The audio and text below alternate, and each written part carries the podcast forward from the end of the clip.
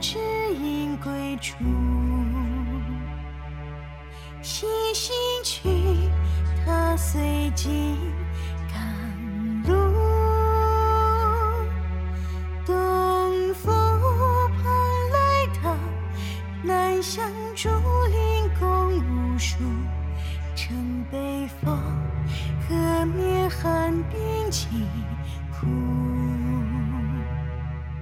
这是一档纵观东西方的泛玄学杂谈播客，我们浅谈八字、塔罗、风水，意在通过多维视角，助你趋吉避凶，百无禁忌。无灾无难，科学玩命，有吉有庆，能治百病。欢迎收听《吉星高照》。Hello，大家好，我是 Surrender。大家好，我是千灵。大家好，我是陈山西。之前在清明那一期里面的时候提到过一个点啊，清明是活着的人去看死了的人的一个节日，中元节呢就是一个已经去世的人他们回家访亲的一个节日，所以我们想聊一聊关于中元节和鬼的话题。先有一个听前提醒啊，就是如果咱们有一些身弱的听众，或者是胆子比较小的听众，尽量可以选择在白天或者正午的时候收听，就尽量不要在晚上收听了。虽然我们后面设计的内容不太有太多这种恐怖相关的内容，我们更多的还是从一个玄学的视角来为大家普及一下中元节到底是怎么一回事儿。我们今天的主讲呢，还是我们的帅气道士三西道长。哎，你们有没有过遇鬼的经历啊？我是属于那种你知道吧，被动触发型。小时候可能会有一些这样的经历。我奶奶小时候跟我说过，就以前每年逢年过节的时候，一般不是吃饭之前在家门口摆一些菜，类似说是去世的先祖先来过一道门，先回来嗯先把这些菜沾一下筷子什么的，然后我们再正式开始那一场年夜饭。嗯然后我奶奶呢，她就说有一年年夜饭过后，她有看到我站在楼道口，朝着楼梯下面挥手道别，楼梯下面是空无一人的。奶奶奶吓一大跳吧？奶奶应该是有被吓一跳。嗯，那你自己对这个事情有记忆吗？就哦是、我完全没有印象了，因为哦据说是我三岁之前的事情。哦，嗯但我自己其实有印象的一些事情，还真是在中元节期间，其实有被动的去触发过一些这种撞阿飘的经历。嗯首先，我给大家讲一下，就中元节呢，从农历七月开始，就七月初一这一天，然后到七月三十，整整的一整个月，其实我们都会民俗里面都会把它叫做鬼月。中间最盛的那一天就是七月十五那一天，阴历的七月十五那一天，就相当于这些阿飘们集体出来赶集了，他们的对集市，他们最活跃的那一天。嗯我有印象，大概是在两三年前，因为那个时候我个人的状态也不是特别好，就自己情绪是处于一个很 down，而且我自身的磁场频段是一个很低的那个频段。我就记得有一天晚上，应该是加完班回家，然后回家就上楼道的时候，你你知道楼道就是有一层楼是住宅，然后另外一层楼就是那个阳台。那天晚上应该是回去也挺晚的，十一点将近十二点的时候。嗯然后我上楼道上到快接近三楼的那个阳台的时候，嗯我有一个被动技能啊，就是如果我撞到了这些阿飘之类的，我会立马像猫一样炸毛，啊就是我的整个后脊梁骨会噌的一下，全部都都所有汗毛都竖起来了这种。然后上到那个三楼，快到那个窗台口的那里的时候，整个人就全部汗毛立起来，能隐隐约约的，也不是看到，是感受到，在我的面前有一个差不多一米七左右的那种淡蓝色的人形这样的一个能量块儿。我看不到它具体的样貌，或者就我大概能隐隐约约感到是一个能量块。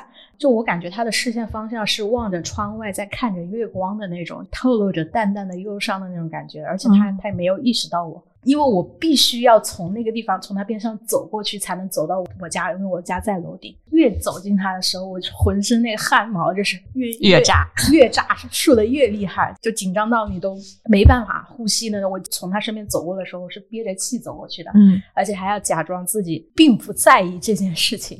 嗯因为不是有一种说法，就是一旦他发现了你在意他，他可能会来找你有一些诉求。对，你们之间可能就会发生了连接。是，我就装作嗯我就假装我根本就没有看到这个东西，但是我就是我的生理反应已经告诉我我是撞到阿飘了。嗯然后等我走到四楼，就是过了他那一层以后就好了。紧张的状态就完全就消失了。嗯，我其实从小到大我就没有见过阿飘，但是我人生有一次有遇到阿飘，就是我有一次在上海住一个旅馆，那个时候我本来准备睡觉了，但就感觉好像房间里进来了一个什么东西，然后我的反应跟千灵是一样的，就是炸毛。不知道你们有没有看过那个物理书上不是有那个图吗？就是手放到一个什么电离球上面，然后你的头毛都会炸起来的那个图。那个时候的感觉就像是那样子，你的那个所有的毛都会就是那样子立起来，就会被吸过去，你就感觉那地方是有一团什么东西，然后会跟你产生一种电离反应那样的一种感觉。就这个阿飘，从一个道家的视角来看，它到底是一个什么东西呢？首先非常惭愧啊，其实我本人诚实的来讲，我是真没见过阿飘。可能我见过，但是我没有感知到他。嗯，有些人会说，哎，你是不是修行不够，或者说认为道士就一定能见过？但是你真正的去认识每一个道士的时候，真的不是每个道士都能看到这些东西的，就是看到阿飘这些东西。所以说呢，你要是问我说有没有见过，或者说有没有跟阿飘交流，或者说怎么样的那些东西，我现在至少没有。但是呢，我之前在没有入道的时候，我小时候呢，我记得有一件事情，去那个好像是清明节，反正去祭祀我的家的祖先。嗯，然后那个时候是小时候不懂事儿，在山上有很多野坟，对着一个一个野坟的坟头撒尿了。嗯，就在他的背上撒尿，然后这个有点过分了。对，那个时候就是回去以后就立马就是直接发烧。我小时候身体很好的，因为我八字也是身强的人，对对，然后身极强的人。对对对，我插播一嘴，咱们道长的八字是一个。庚辰的日主，我们讲叫自作魁罡，是一个很猛的八字，就是我们讲传说中的这种邪祟不侵。哦，对，就那一天回去以后就发高烧，好像三天不退，后来不太记得了。就从那一刻开始，就这件事情在我印象当中很深。就以后去上坟的时候，就是看到别人坟头就再也一定要有礼貌。对，一定要有礼貌。后来入道之后，对于这些鬼啊、神啊，就是阿飘啊和这些神的这样的一些理念呢，就逐步有了一系列的认知，包括呢能够客观的去判断这些东西。从我自己本身来讲呢，就是你没有见过，也不代表说这个东西它没有可能，因为很多时候就是在探索。我先给大家说一下，就是我们这边关于鬼的由来，道教有一本书是道藏里面叫《云集七千》。它其实关于人变成鬼，鬼的形成呢，它有一个很明确的说法。嗯，那变成鬼的说法呢，基本上就是由于去世的人，大家都知道，去世的人他变成鬼魂，就是人死后他是有三魂七魄的。嗯。对这个，我们在之前清明节的时候也讲了。这里再来复习一下，就是它这个三魂七魄呢，其实就是我们之前讲的天魂、地魂和人魂嘛。云集七千里面他讲的这样一句话，就道家人有三魂：一曰胎光，二曰爽灵，三曰幽精。那么其实讲的就是我们的这个天魂、地魂和人魂。就天魂，它又叫主魂，又叫往生魂。那天魂是最主要的，就人去世以后，天魂就直接归天了。啊啊，就是投胎的那个魂吗？投胎是要三魂合一，那么天魂呢？它就是相当于是什么呢？它就相当于是回归太虚，数据重启。就是你当时是怎么来的？这个时候你回去，你的人都有讲着我的先天一气，来世今生，我的来世所有的那个最原始的数据源是天上给的。我有一个猜想，之前我看到一个说法，就是我们每个人其实相当于来经历这个人世一遭，其实都像一个数据采集器。我感觉天魂就是负责把采集到的数据带回到母体的。对，那这个呢，就相当于是最主要的，这个就是天魂归天，地魂呢，就我们又叫因果魂，地魂归地，那它就是归地府管的。这个地府管的就是你这一生当中你在人间当中的这个因果报应，那这个时候你要拿到地府去审判。然后再讲的就是人魂，人魂就是你成为这个人以后，你的肉体的这个魂啊，守尸魂就是守尸魂，对，就之前讲过的，人魂归墓地。所以说，我们从自古以来，包括不管是国外还是国内，都是金人的统一，人死后都要下葬，都会给他找一个居所。那么呢，所以说他要去承接地气，自己的这个肉体魂就要承接地气，直到你肉体的消亡。这个风水上也有讲嘛，我们讲阴宅护三代，也是相当于如果你的太爷爷下葬了，他的这个墓地的风水会直接印记到你的爷爷、你的父亲和你这一辈。对，因为这个三魂七魄的这种说法，最早来讲，它不能说是道教发明的，它最早可以从那个春秋时候的什么《左传》呀，可能还有更早的一些书里面就有提。道教呢，只是把它进行了一些宗教化啊，或者说进行了一些更详细的一些解读和传承。那刚才讲到了这个人魂，就是守尸魂，就是我们现在人死去的这个肉体，然后呢要承载地气。那这个时候又衍生出来一些阴宅风水。其实我们人。死亡以后，它就是个肉体和这个人的，包括我们现在的火化也好，直到肉体的消亡，才是这个真正的没有嘛。对，那个《十二长生》里面，我们讲这个这个墓有里面就有一个墓嘛，衰病死墓绝，你先就去世了，然后送入坟墓里面，下一个阶段才是绝，就是你的身形都已经完全消灭了。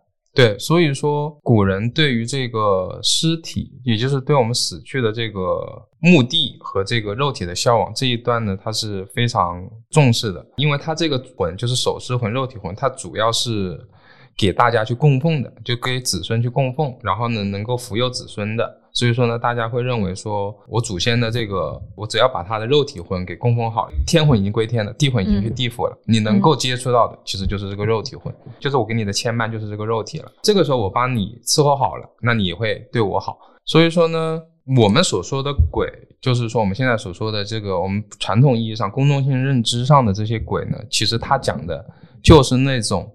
没有下到地府去，又跟这个你的这个守身魂，就是人魂，就是守尸魂混在一起的，嗯，这个两个魂组成一起的，我们就叫做鬼。我有个问题啊，嗯，就刚才说的这个守尸魂是在你墓碑，在你就是你尸体，就是你尸体的，它不是一个单独的魂，它就是一个能量，或者说一个，它就是围绕着你的那个下葬的那一块，就是感觉它是一个地域范围的。然后另外一块刚才讲的那个还没有下到地府的那个魂，它其实是可以随意飘着的吗？还是说一般会跟它去世的那个地点是强相关的？这个具体的话，我们经常看过一些鬼片、僵尸片。我们最终制服他的时候是干嘛？把他尸体烧了，对不对？所以说呢，他肯定是跟他的这个肉身是有关系的时候，这个时候他才会出现的。那那种是僵尸嘛？但也有些阿飘就没有肉体啊，一一定会有的。你包括那个《倩女幽魂》里面的逻辑也是，它有个骨灰坛。现在我们所说的传统意义上阿飘，其实就是一些。地魂归地的那个魂，他不愿意下去。他在这个世界上，他有留念。啊，所以说我们经常所说的就是恨死的人，或者说他对这个世界上有依恋的人，嗯。啊，他不愿意下去的这个人，他有一些戒指在，然后这个时候他就会存在。当然，这个说法也不是说全网以这个说法为主，但是这个说法是我们单魂七魄理论当中这个体系下的一个说法。因为道教它有这个阴教法师嘛，就是关于阿飘，对阿飘的，它其实就是操作的，就是你这个不愿意下地府的人，我把你带到地府下去，强制下去。那回到刚才最先的问题，可以从天魂、地魂、人魂和这个三魂七魄的理论当中去了解到，其实人们对于逝去的人，就这种想法，其实是一个很尊重的想法。你这一个人其实从来世来讲根本没有任何利益了，或者说没有关系，但是我们还要记着他。我之前就见过有绝症的人，他妈妈就第二天就要去世的那种，这个人他就会认为他妈妈会去到一个更好的地方，然后这个地方会有生活，还会有来生，还会有往事。正因为是有了这样的一种愿景，所以说才构成了我们很多关于鬼文化的一些一系列的丰富的东西。中元节的时候，说是那个阿飘来回访他在。城市的家人或者说是惦记的人的时候，那那个来回访的是就是地府的，就是地魂。所以说，他其实相当于说是地魂回来，通过和他的那个人魂合在一起，然后回来回访家人。是的，他就是能庇护你。刚才讲到了这个中元节，首先呢，中元节这三个字，它其实就是道教的一个节日。如果是按照民俗的话，它应该叫什么七月半或者鬼节，或者说在佛教里面叫做呃盂兰盆节，它节法不一样。如果说就从我们现在说的这个中元节，它就是个道教名称，因为道教里面它分三元，就是三官大帝啊，它分这个上元节、中元节还有下元节。嗯，上元节就是元宵节，就是元宵，节正月十五，然后它的名字叫做天官赐福。之前有一部那个国漫叫《天官赐福》，嗯，然后呢讲的就是上元佳节，什么神武大街惊鸿一瞥，然后什么就是因为上元节元宵节呢，它又是一个情人节，是的，那是个单干，对对对。然后呢，中元节呢叫做地官赦罪，就是管地下的这些官，地府的官员，地府官员，然后呢将有罪的这人赦他们。对，下元节呢叫做水官解厄，它就是。祈福、消灾、辟邪这一系列的，它是十月十五，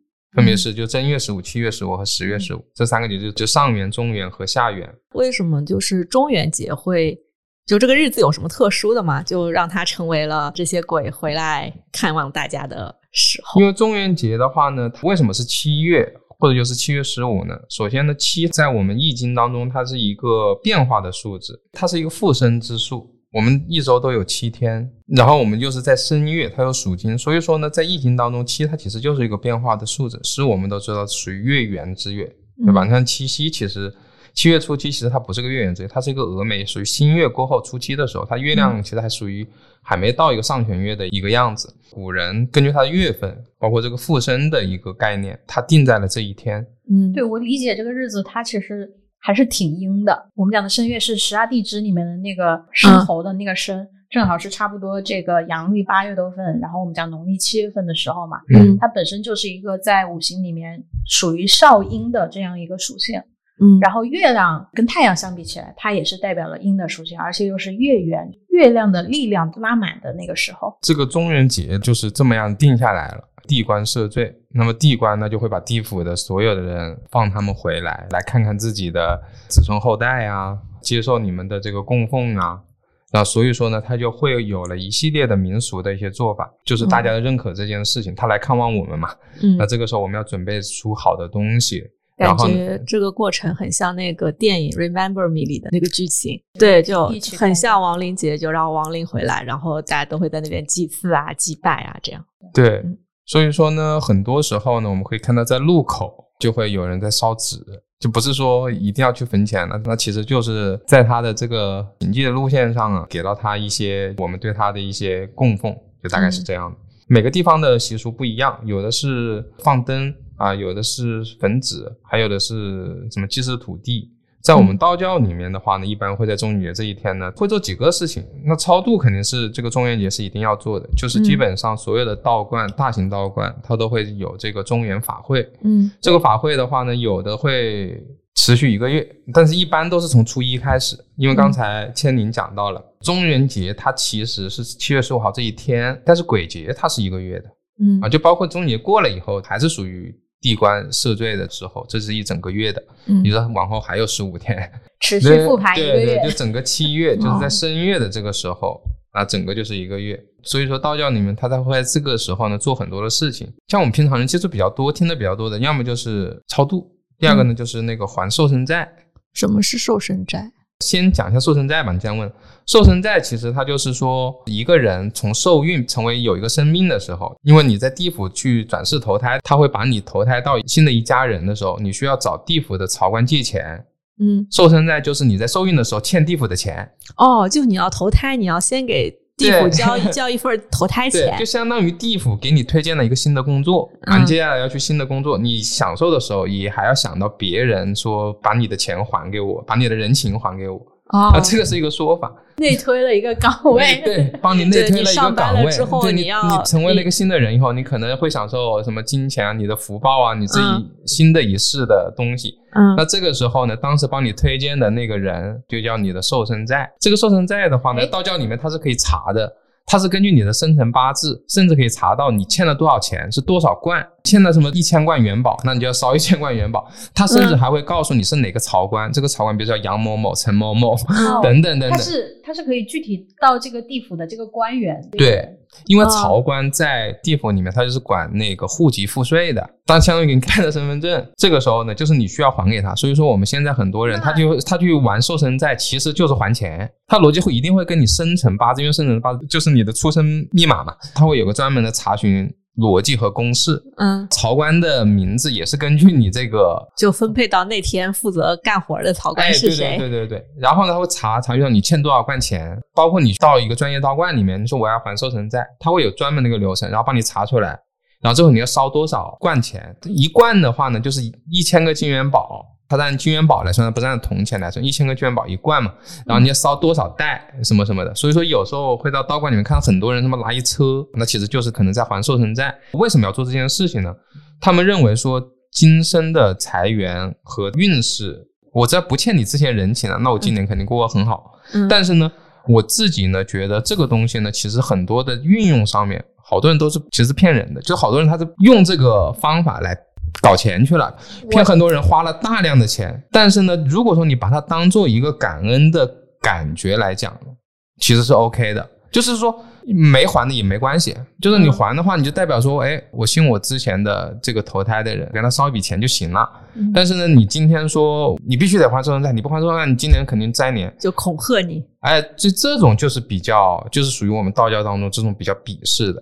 啊，你就是到这种，这是这属于骗钱了，这种就不好。这本身就是一个信仰的东西，所以从道教的正确的价值观来讲，那寿神在其实就是别人给你介绍个新工作，你需要感谢一下。嗯，那这是一个神话体系当中的一个官职，那你拜一拜就行了。嗯，那寿身债我每年都要还吗？他会算你欠了多少年，他寿身债甚至还会算你前世欠了多少年。他会有一个，你上辈子那个投胎的债没还，对，他会就是比如说你现在三十岁，那么你就在三十岁的时候，他把你之前一年一年累积的什么什么什么之类的都会算上去。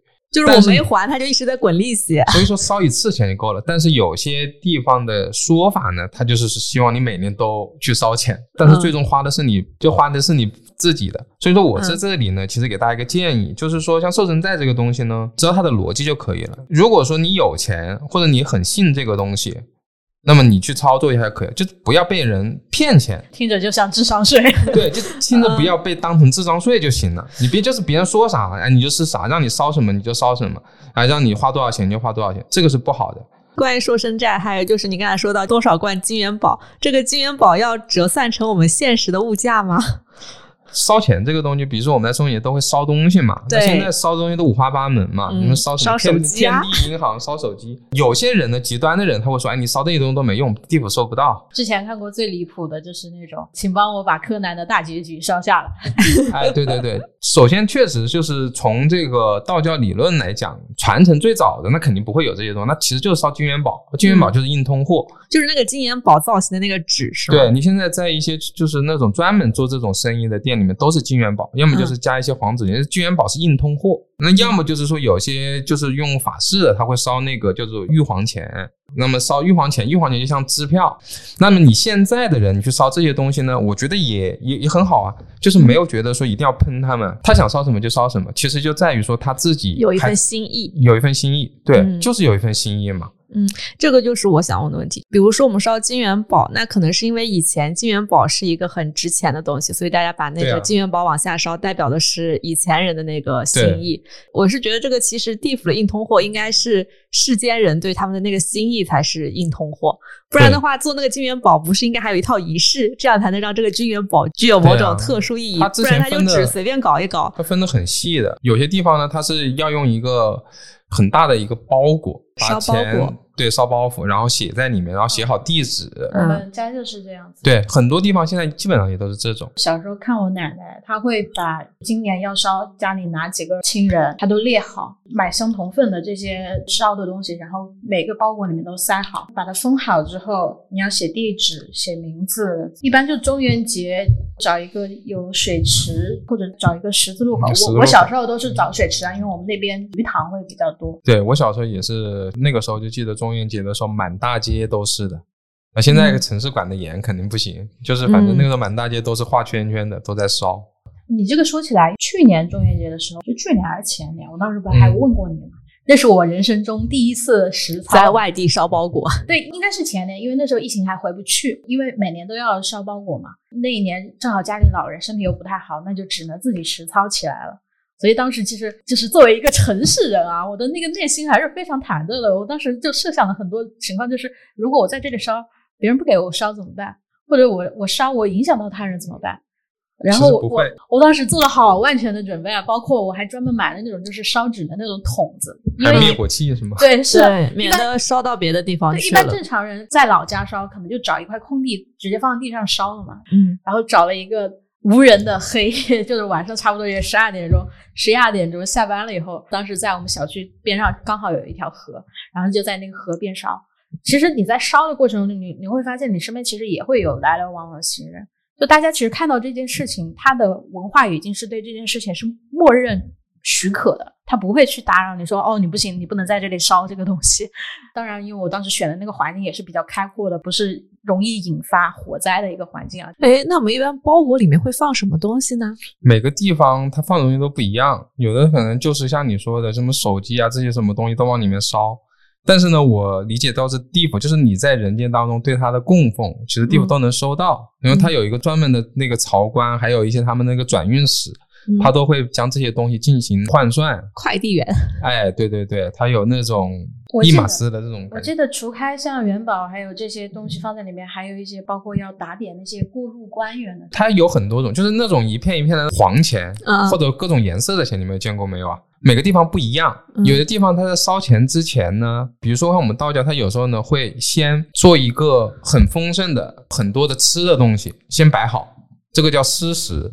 先让周围的恶鬼或者说孤魂野鬼先吃饱，我再烧一点零花钱给你们，我们就叫五鬼钱。然后呢，这个时候呢，我再烧我自己家的东西。就所以说呢，关于这个烧钱这件事情呢，你有这个心意，就是我们现在年轻人其实都很忙，在这个工作当中，在城市当中，你能有这个时间抽出来，然后呢，去想想自己逝去的人啊、老人啊，然后去做这件事情，其实就很有意义。包括国家它也有专门的公祭日啊，对不对？对一些。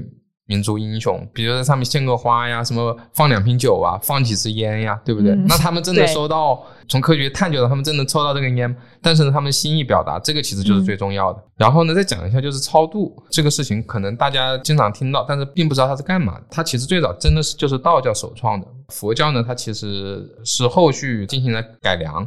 那佛教有自己的超度仪式，我只讲道教。超度就是指呢，就那些不愿意去地府报道的人，然后我们在中元节这一天呢，强行的去接引他、安抚他，拉他去地府报道。应该是不愿意去地府报道的阿飘。对，不愿意去地府报道的阿飘，然后呢，用一场仪式把你搞过去。就是什么情况下是需要做超度的呢？首先第一种情况，阴灵就堕胎的。啊，因为像这种胎死腹中啊，或者说他没有来到这个世界上就已经夭折的这些人的灵魂啊，他还没见过他的父母，他只知道他生出来，但是他无依无靠，他就弥留现世了。其实他产生了对这个世界上的留念，还有对父母的一些怨气的。所以说呢，在这个宗教里的说法呢，堕胎的这种呢，他会就是一直缠着一些人。所以说，像有些人他会说自己老是身体不好啊、不顺啊，这个是阴灵的原因。所以说，这些人一般都会去做一个超度，然后让这些人呢去投胎，不要留恋这个世界了。第二种的话呢，就是超度这个冤亲债主。这种的话，一般上就是你的仇人，或者说之前前生累生累世的一些对一些老是缠着你的那些人，就是跟你一些有那种前世今生的仇恨的人。那这个时候呢，帮你找出来，然后进行超度，让他别找着你。然后第三种其实就是超度逝去的人，让他早日轮回。最后一种呢，其实就是大范围 A O E 超度，就是道观都会做的，会搞好几天，道观覆盖的是方圆百里，所有的鬼都过来，然后都帮你超度掉。所以说这个就是 A O E，就清理一次。对，在超度上的话呢，它会有一些步骤。就不细讲了，因为都是比较专业的。大致其实你就可以理解为，一开始呢是好吃好喝的招待你，劝你下去，对，先礼后兵，就是你不听话了，直接就是念咒，然后呢就令牌什么东西都管上，然后呢还不听话，那这个时候呢就直接强行把你破狱带下去了。嗯，就大概是整个仪式可以从他们的科仪当中那些唱腔的变化和他们念的变化，其实就可以判断出来。哎，那我想问啊，就是真正比如说在做一场这个超度的仪式的这些法师，他们是可以直接跟要超度的对象建立沟通的吗？因为你刚才不是说他有三个层级吗？比如说有些他就是还是比较乖的，你是不是第一层级就已经可以把他送下去，后面就不用管了？你说的是在科仪当中跟这个阿飘沟通吗？还是说，对呀，他这个我感觉他是一个按部就班的仪式，哪怕阿飘在第一步已经完工了，后面的两步也会把它做完，也会做完，基本上都会做完的。嗯，我刚才讲到了，就真正的我们包括现在正规的道院啊，就是正规的道士啊，真的不是每一个道士或者每个做法人他都能见到阿飘的。那些说有见过的，你自己也可能打一个问号，他真的见过吗？像千宁这种，他可能就是能感受到的，但是有时候有些人他真的感受不到。千宁可以跟我们讲一讲，是不是因为八字的原因，还是因为一些什么原因？有一些类型只能说是大概率，而不是说绝对。那个我自己感觉跟个人状态还是蛮有关系的。我们在道观里面，就是老道长有的能见到的，他就说那个阿飘就在那边，该做什么你就做什么，就不用管就行了。就是你做科仪、做法事，你就做好你自己的就行了，你把这套流程全部做完。那有些道长他可以看到的，他也不会说在那个法事仪式上跟他做一些什么私人的交流。这个整个的这是个公事公办，对，就是公事公办，就是整体的一个流程全部走完。这个呢，其实就是关于超度的一个说法。八字那个我可以简单讲一下。一般是这样子，就是从我个人的经验上来论的话，咨询过的福主里面，当然能主动通灵的是极其少数，凤毛麟角。大多数有被动通灵经历的这些福主，他们的八字有一个很大的共性，就是特别阴。嗯，所谓的特别阴，我们讲年月日时四柱，它的天干地支全都是属阴的属性。八字全阴的基础上，如果你又是水命人，特别是壬水、癸水啊两种水。癸水人居多一点点，因为癸水我们讲它是这个水中阴水啊，阴水水中极阴，这个概率会更高一些。还有一类基于刚才，比如说八字全阴又特别的身弱，之前节目里面讲过嘛，就往往比较容易受到周围环境的影响。嗯，那它本身第一，它比较敏锐，对它对不是咱们这一个界面的这种环境的感知力，可能都会比较敏锐一些。还有另外一种啊，我自己的一个个人。体验就是，我觉得大部分出生在农历七月，就是我们讲的这个鬼月，而且是晚上丑时出生的人，就首先丑时它是一个湿土，土又是一个杂气很混合的一个属性，然后它里面又是包含着金水比较阴的一个土。那晚上丑时也是我们讲的凌晨一点到三点之间，在这个时间段出生，而且又是农历七月里面出生的人，大概率可能是。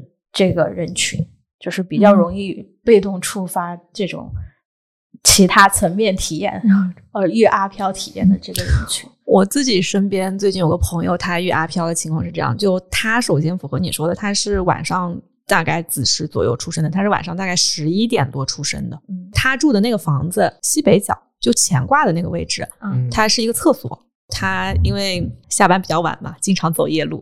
他以前也没有怎么遇过，但是他可能这些因素综合在一起之后，再加上比较疲劳，然后身体状态不好，状态不好，他就在自己家的那个西北角的厕所里面见到阿飘。啊，就是见到实体的嘛？对他见到了一个人样的，像这种，我是觉得其实还是回到我们前面有一期节目讲身弱之人如何提升自我嘛，嗯，就这些东西。其实就是老话讲的，常在河边走，你怎么着都会湿鞋的。对，但是你日常生活中就很注意保养自己的能量，不去接触那些负面的东西，其实你也就敬而远之了。说实话。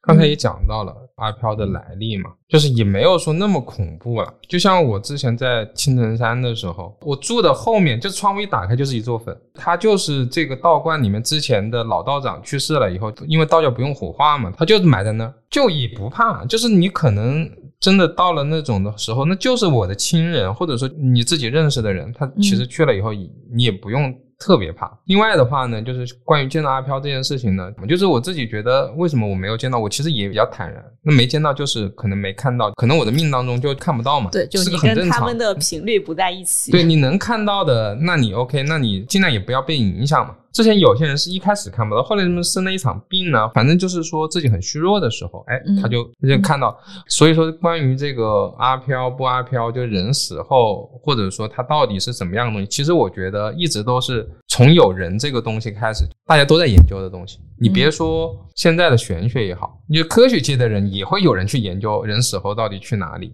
或者说死后以后他到底有没有灵魂。那个经典的二十一课。对呀，就是这种东西的话，其实也都是人们一直在研究的东西。但是呢，我知道的就是说，你不能过度的去迷信它这些东西。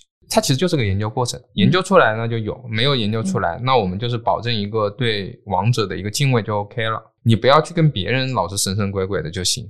我之前其实有个学生，他是这样跟我分享，他以前其实对这些东西还挺害怕的。嗯，但是当他其实了解的越多以后，你会发现其实也首先阿飘都是人变成的。我当时跟他讲了一个理论就是，首先我们要承认人里面肯定是好人居多，坏人比较少的。嗯，那阿飘去世以后，好的阿飘也是居多的，然后那个比较恶的或者说比较怨念极重的那些阿飘，你也遇不着。嗯，除非你真的是这个领域里面，或者说你欠了他的债，是的，你可能会遇得着。大多数情况下，基本上不会太怎么招着这些事情的。大家其实都是萍水相逢。对他有一次经历，他去禅修，他是真的是住庙里、寺庙里面组织的那种禅期。他们禅期晚上会有一个环节，就是去河边放河灯，然后去施食这些孤魂野鬼。他当时给我讲他的感想，就是他突然心生一种很大的那种怜悯之心，他就觉得这些无家可归的这些游魂其实非常的可怜。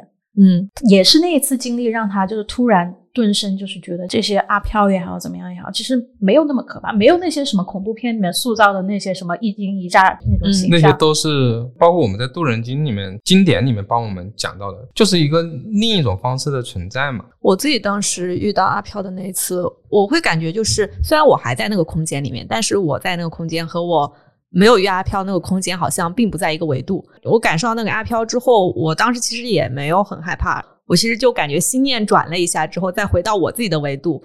我就感觉不到那个东西，但是我会感觉，就他其实可能还跟我是在同一个空间里的，只是我跟他的感应已经断掉。我们刚才其实讲了很多认知层面的，如何去正确的去看待阿飘。嗯我们有没有一些比较实用的？如果真的对，就你不小心撞到了阿飘，或者说你怎么避免就是遇到阿飘？就如果有的人他不想遇到的话，大多数情况下不太会遇到。我们可以探讨一些极端情况，就是遇到了我们怎么办？那个当机立断可以运用一些什么样的手段把他赶走？或者说其实你感应不到他就可以了，他其实不一定消失了，只是你俩就脱联了。这种各种各样的民俗说法都有很多很多。那我们道教里面的比较实用的，就是你用那个艾草，就是那个艾灸用的那个艾草，对，艾条、艾草，你就直接放门后，最好的话能烧一下熏一熏，因为这是至阳之物。还有一种呢，就是请符压床底，还有你就是要么就练那个十字天经，就是九天应元雷声普化天尊，还有的一些说什么。大吼一声，嗯都各种各样的。我们之前其实探讨过，就是你持雷声明会，或者你用咱们经典的骂人四字真言，是不是效果是一样的？那种东西就是可以解决鬼的问题，是因为比方说你骂人，你这样你气势就上来了，你气势一上来，你就跟鬼那种就是阿飘那种低迷的气势可能就不在一个维度了，然后就会解决掉这个问题。对，因为我们其实在道门里面不会说今天有门课或者师傅告诉你你遇到鬼嗯你应该怎么样，就是反正我身边的这些就是师兄师弟也好，或者说我们这些同门的也好，普通道友也好，就没有说是看到阿飘说是怕的，或者说是觉得这个东西你要怎么防着它，所以说也不会说去总结说今天他来了以后我要怎么把他赶走或者怎么样的。那其他那种法器你也不一定都有，就是我们平常都是用的法器。我我自己觉得像普通人就遇到这种的话，你用你一切能够给自己壮胆的方法去实践就可以了。嗯，我觉得催眠的有一个方法可以用，我上次给你催眠的时候也用了，就是让你去想象一个白光的金字塔，然后你去想象这个白光的金字塔把你裹住了。这个其实就是一个防护，因为在深度催眠的状态下，就人的频率其实可能也会降低，或者说你会连接到一些日常情况下链接不到的那种灵体，嗯所以要避免那种灵体会在你身上留下一些永久性的留存或者说是干扰这样的问题。所以一开始都会先给这个人加一层保护，然后那个我们常用的保护方法就是一个白光加金字塔，因为白光本来就是有那种保护的能量。听上去跟金光咒很像。对，然后金字塔的那个结构又很稳定，就它也是具有那种防邪的那种功效的。我可以分享一个渡人经，就是渡人经里面有一段就是仙道经，念一段给大家听一下。那这个是灵宝派的一个经典，就仙道经。我们可以把这个经放在 show notes 里面，在结尾的时候，我们一起给大家念一遍。好的，嗯好的。关于这个还有一个问题，有的人他可能不想遇到阿飘，但是有的人他可能有他很希望能够见到的阿飘，他有什么方法可以提升他见到他想见到的阿飘的概率吗？没有，就是那种有的那种概率，其实大部分都是骗人，让你自己骗自己，都骗鬼的，鬼扯。除非你正儿八经去找个出马的师傅，把他叫上来上身跟你交流。对但是大部分都是百分之九十九的都是忽悠的。他说：“哎，这个他已经上来了，你赶紧跟他沟通一下。你见过没有？我就见过。他说：哎，这个这个鬼已经在坐这了，你赶紧跟他沟通。我说在哪呢？搁哪呢？我没见到啊。你阳然后他说你哎，他就他会说你这个不行，那个不行。他其实跟你就是上演双簧一样的在那里。自己能够遇见他的时候，很多的时候就是托梦，或者说你在做这种中元节的仪式的时候，自己在做祭祀的时候，其实就是有最大概率能见到的。因为我自己就是一个多梦的人，我虽然说没有现实当中见过，但是我在梦中真的是见过了很多很多的这种关于他们在地府里面生活的场景，也有可能跟我之前在道教里面就是关于地府的这个景象的去了解的很深。他会告诉我他就是没衣服穿了，然后会说他少钱了，然后这个时候呢，我就意识到了，就去给他去烧点东西。嗯而且我妈她也会有这种啊，因为我外公去世了嘛，她就是说怎么样，那我说我马上烧，嗯，啊，她后面就没梦见了。我觉得其实还有一种情况就是阿飘他本身，他出于对于你的爱意和保护，他也不会轻易的出来。嗯，因为他可能某种程度上他会知道说我的出现可能会打扰你现在的生活，让你的本来应该放下的心又起了一些波澜，他可能就不会出现了。我是有这样一个身边朋友的案例啊，因为他奶奶相当于是前两年的时候去世的，他跟他奶奶的关系非常非常的好，就是小时候奶奶一手带大的这种。然后当时他奶奶去世的时候，那一天刚好是他的生日。在医院 ICU 的时候，上午的时候已经不行了。他家里人就会跟他奶奶说：“你要坚持一下，就今天是你最喜欢的孙女的生日，你不能在这一天去世呀！你在这一天去世，他得多难过呀！”就是家里的长辈啊，就是他的父母辈会这样跟他的奶奶说。但是他心里其实很难受，就是他会觉得说，奶奶是因为。考虑到今天是我的生日，所以他那么难受了，他还没直接硬吞着，真的是硬撑着等那一天，就他生日十二点过完，然后大概零点多的时候，他奶奶才去世的。奶奶去世之后，他心里有一个很强烈的愧疚感，那种自责感，他就觉得是因为我的原因，我在这里让我奶奶多挨了那一整天的那个痛苦。他本来其实按道理来说，上午的时候就可以。安安稳稳的走了，所以他就一直觉得，为什么他从他奶奶去世之后，我明明关系和奶奶这么好，但我一次都没有梦见过奶奶。那我当时其实我就跟他说，首先可能你奶奶在下面过得还挺好的，或者他已经转世了。然后另外一个层面就是，你奶奶其实也不希望看到你现在这种状态，觉得这件事情在心里留下了一个很大的愧疚，她不会特别在意这件事情，她甚至确实是觉得他对你的爱。让他能够在这个世间多停留那么一天啊，这么聊一下，他其实稍微也释怀一些了。所以，我我是从这个角度上来讲，尤其从阿飘的那个意识层面来说，他不出现在你面前，其实是对你的一种关照。所以说，今天我们讲了很多关于中年，其实我觉得我们本质其实还是要树立一个正确的生死观和对故人的一个缅怀方式，包括刚才讲到的超度、受人在，其实也都是会。对故人的一种缅怀方式的一种展现了，去缅怀那些曾经对我们重要的人嘛，它是一种传统美德。其实，在这里的话呢，我是觉得我们应该去行动，去承接这样的一个美德，不管它实际上或者说你管它有没有作用也好，或者这个轨道就存不存在这种很深奥，或者说也没有完全能够得出一二的说法，就我们把最单纯的一面就记住就好了，就是我们仍然还记得他们，比如说像我的爷爷奶奶。已经不在了，那我会通过这样一个节日，我会去想想他们还好不好，至少我还记得你，就证明它存在。因为有句话，它是说死亡其实是有两种的，一种就是肉体的死亡，就是没有生命了；一种呢，其实就是你已经和这个世界上再也没有任何的羁绊了，已经没有任何一个人记得你了。这个时候呢，就是你真正的消亡。就像有些人，他虽然去世了，但是我们永远还记得他，他感觉就像没有死一样。所以说，对于在世人来说，我们就应该去祭奠他们，去为他们做点什么事儿。不谈这些鬼神，不谈科学与迷信，就谈我们心中还有没有他，要不要缅怀他。通过缅怀他们，然后激励自己能够在这个今生当中前行就够了。鬼道众生，我们对于他们的一种慈悲。对，鬼道贵中。在今天节目的最后呢，其实就是想给大家分享一个我们道教超度的时候我们会用到的一个经典，叫《渡人经》，会有一篇经文，算是里面的一部分，叫《仙道经》。这部《仙道经》呢，它也出现在那个胡歌的《仙剑奇侠传》当中。在我还没有入道的时候呢，我就对这一部他们唱的东西就有点印象。我自己真正的入道以后，我在看经书的时候就发现了当时的那部电视剧的出处就是这里，所以说对他的印象更深了。包括后面的一些在修行和学习道教的理论的基础上呢，觉得这个里面讲的很好。他把这个人道、仙道、鬼道这一系列的东西呢，做了一些。简单的价值观的一些梳理，所以说呢，这里的话呢，给大家分享一下，就我们三个可以一起来练一练：人道渺渺，仙道茫茫，鬼道乐兮。当人生门，仙道贵生，鬼道贵中。仙道常自极，鬼道常自凶。高尚清明美。悲歌朗太空。唯愿仙道成，不遇人道穷。